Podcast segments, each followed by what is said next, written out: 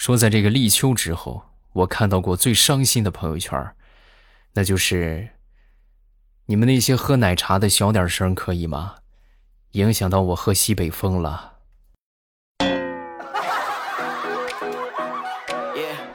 啊，多么痛的领悟！马上与未来开始我们周三的节目，分享今日份的开心段子。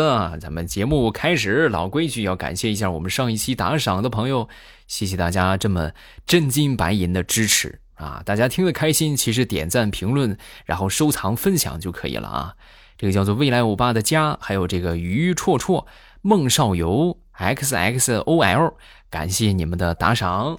另外呢，大家不要忘了去听我们的新书。娇俏一女九千岁的心头宠，收听方法特别简单，直接点我的头像进到主页，主页里边呢就有这个有声书啊，就是这个专门放了一个海报，你一点我头像进到我主页你就看到了啊，这个叫做这个娇俏一女九千岁的心头宠啊，挺棒的一本书啊，现在是免费阶段，免费两个月的时间，然后大家别错过。好，咱们继续来分享段子。啊说现在听歌呀，和以前听歌完全不一样。以前听歌的那，是一听能听一天，对不对？你们想想，你们那个 M P 三也好，是吧？M P 四也好，那真的一天能听好长时间。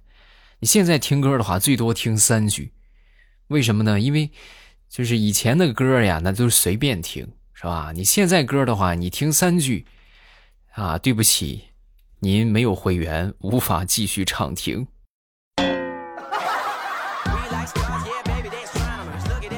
啊，当然了，这是好事啊，是不是？因为咱们得尊重版权嘛，是不是？你不能说人家辛辛苦苦，那苦熬苦夜多少个夜晚写出来的歌让你白听，是吧？也不合适，所以这是很有必要的啊！大家要尊重版权，要支持版权啊！你们如果不从事这个行业的话，可能无感；要真正从事这个行业的话，就会了解到这其中的辛酸。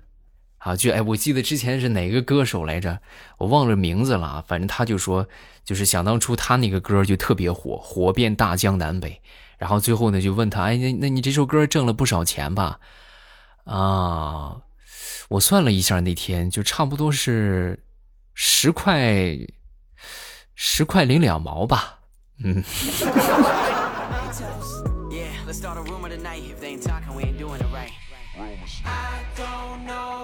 前两天跟我一个同学啊，去我们附近的一个精神病院啊，去看望这个同学。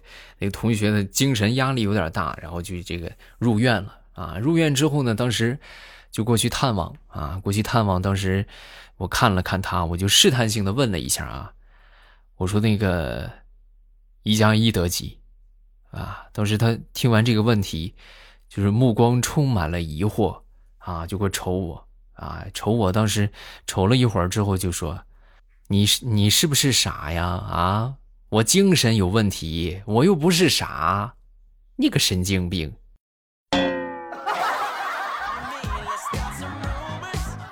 啊，同志们，我被我被神经病给侮辱了。嗯。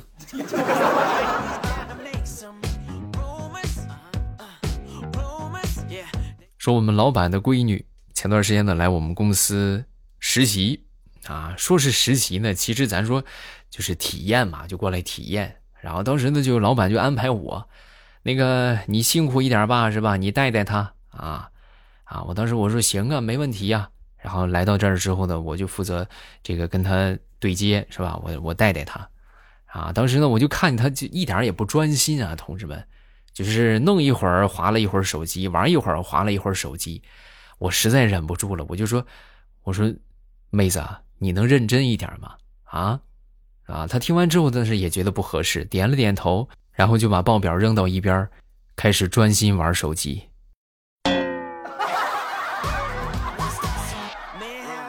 谢谢哥啊，确实一边做报表一边玩手机，真的很分心的。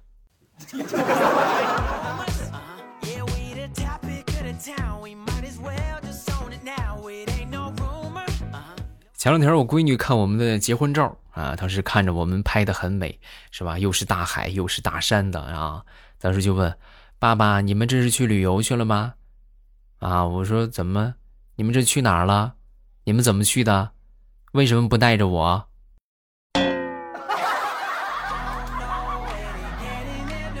嗯，我怎么回答他呢？嗯。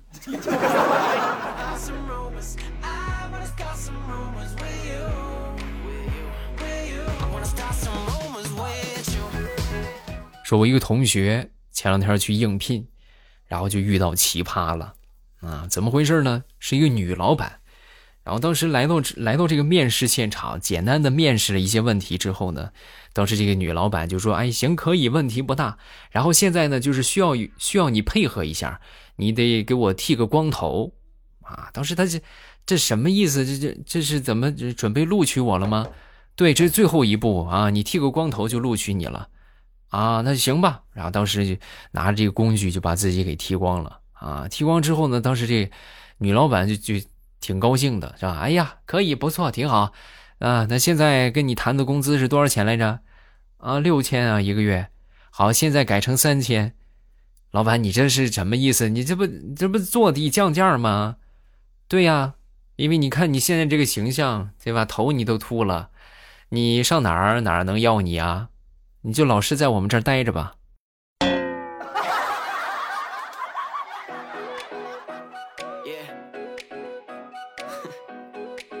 分享一个既感动又很搞笑的一幕，是吧？那天坐地铁，然后呢，就看到这么有这么两个老人呢，啊，有可能是好朋友啊，这个马上就要分别了啊，在地铁里边含泪分别。这里边这个已经坐上地铁了，那个还在外边是吧？在站台上，当时可能就是看这个年龄啊，应该是他们最后一次见面。当时这个坐地铁里边这个啊，当时站起来，冲着车厢外的那个老人就深深的鞠了一躬。结果万万没想到，他鞠躬是吧？刚低下头，正准备抬起来呢，这个地铁门噌就关上了。一下就把脑袋就给夹住了啊！同志们，可能这个地铁这个这个这个什么防夹脑袋、防夹手这个功能还不是很完备，然后这个老大爷就被夹着脑袋，硬生生的夹了一站地啊！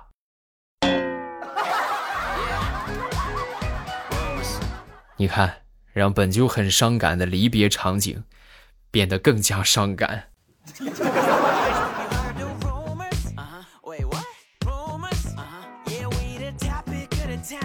再说我一个大学同学，大学同学呢，前段时间下岗了，下岗之后呢，差不多有三十多岁吧，然后也挺难找到工作的，找不着合适的工作，当时就挺怀念他之前那个老板啊，上一个老板，呃，上一个老板对他们都挺好，是吧？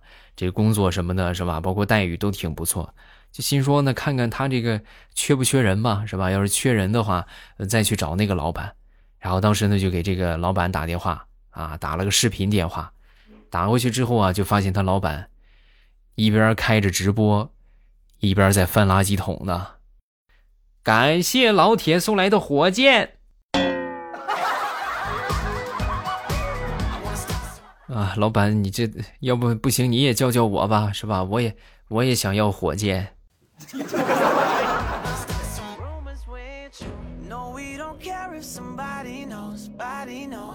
说说我这个同学吧，啊，就说我这个大学同学，想当初入学的时候啊，我们所有的这些学生里边，就属他最个性。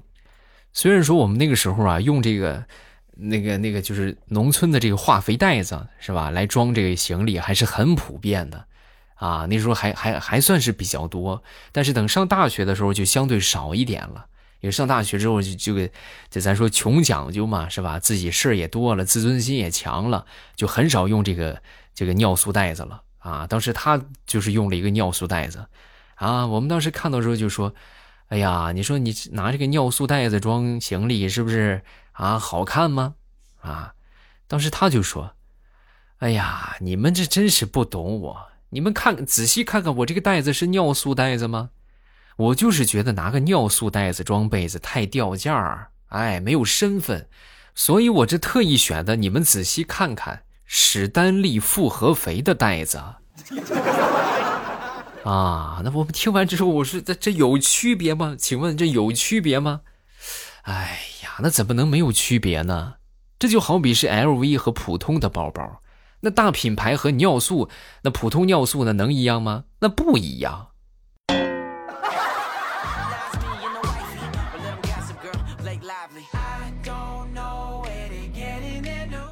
说这个全国童谣千千万啊，但是呢，我觉得有一个童谣，应该是全国各地都在传唱，啊，不信我说说你们听一听啊，就是一二三四五上山打老虎，老虎不在家，打了个小松鼠。啊，我不知道你们那儿是不是这么说，你们还知道哪些就是传唱度比较高的童谣？可以在下方评论区来讨论一下。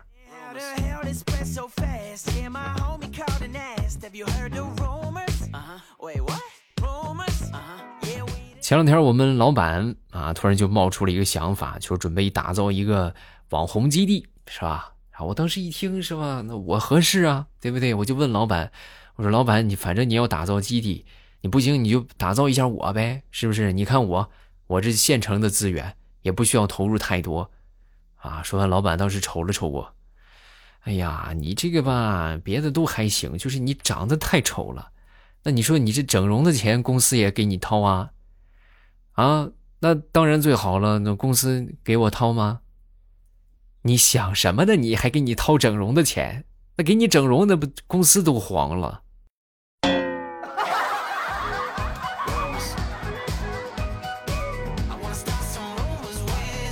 说这个天儿太热了啊，那天。我正在等公交啊，旁边呢来了一个光头大哥，啊，我觉得这个天气的话，对光头不太友好，尤其是对戴眼镜的光头不太友好。这大哥就是戴了一个太阳镜，然后呢，可能是觉得戴着眼镜不大舒服，因为有有闷得慌嘛，是不是也出汗？然后他就把这个眼镜放到光头上，啊，当时就感觉真的是特别不友好，就把这眼镜放光头上之后呢，啊，呲儿。就顺着光头一路往下滑，滑到鼻梁啊，放上去词儿滑下来，放上去词儿滑下来，就真的咱说德芙都没有他这么丝滑。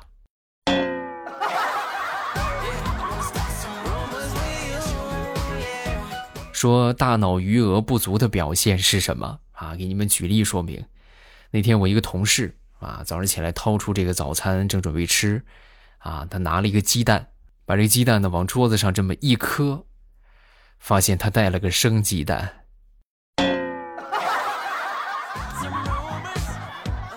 哎呀，然后我就说他，我说你以后啊，你就别带鸡蛋了，是不是？你多吃点核桃啊。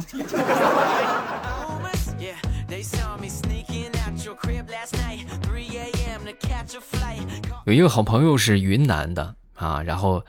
呃，他不是怒江的 啊。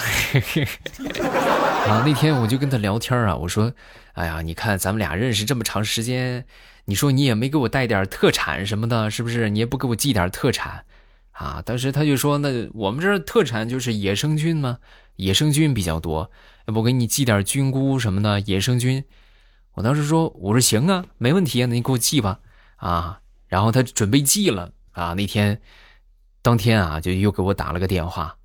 哎呀，不行啊！啊，我我不能给你寄，怎么你说好了，怎么又不寄不寄了呢？哎呀，主要是吧，你看我们这个地方啊，就是吃中毒的情况，然后特别多，所以医生啊都有应对的方法。你们那儿又又医生又没治过这个，你说你万一要是吃了中毒，怎么办？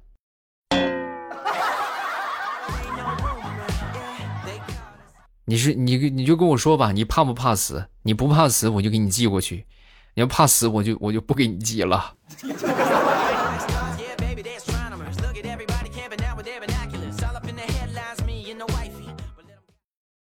说我们同事老王啊，前两天呢，突然就说自己那什么脸疼啊。当时我一听，我说脸疼，哎呀，那这可不是个小问题啊！脸疼问题有很多啊，你有可能是这个啥？牙髓炎是不是也有可能？三叉神经痛，你赶紧去医院去看看吧。啊，说完之后，当时这个老王听完就说：“哎呀，不是，你说这个都不是，我就是单纯让我媳妇儿打了一个大鼻头。”啊，那你那你就好好哄你媳妇儿，是不是？以后别让你媳妇儿揍你了。嗯。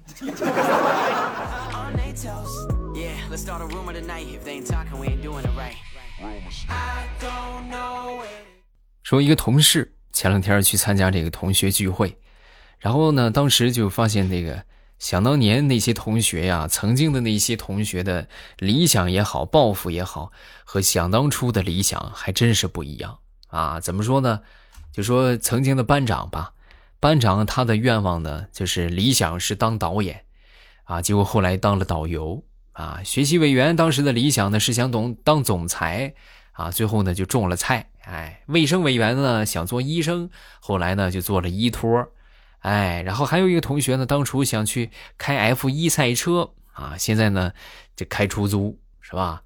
那么说就没有说理想和现实有出入的吗？就说理想很低，但是现实很高的吗？有，那就是他们班那个学渣啊，就常年倒数第一那哥们儿。就属于是心无大志，曾经就连理想老师老师都没问他过啊，就是心无大志的这么一个同学，人家现在做了民营企业家啊，那是地地道道的老板，养活好几千个人。哎呀，真的是世事难料啊，是不是？所以说这理想啊，就不要定的太大啊，一步一步慢慢来。哎，步子大了，容易扯着。嗯，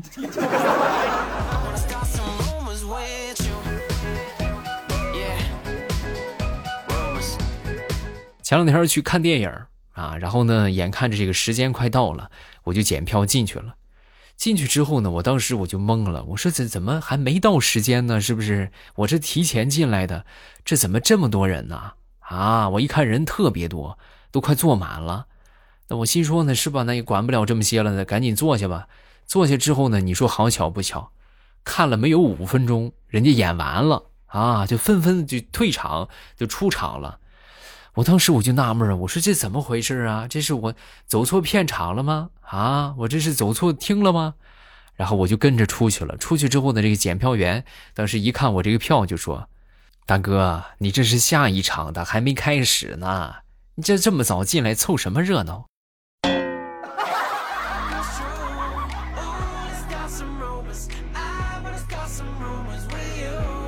好了，段子分享这么多，各位如果觉得不够听的话，咱们可以来听小说。小说收听的方法就是点头像进主页，主页里边呢有这个有声书的专辑，喜欢听什么，咱们点上订阅就可以了。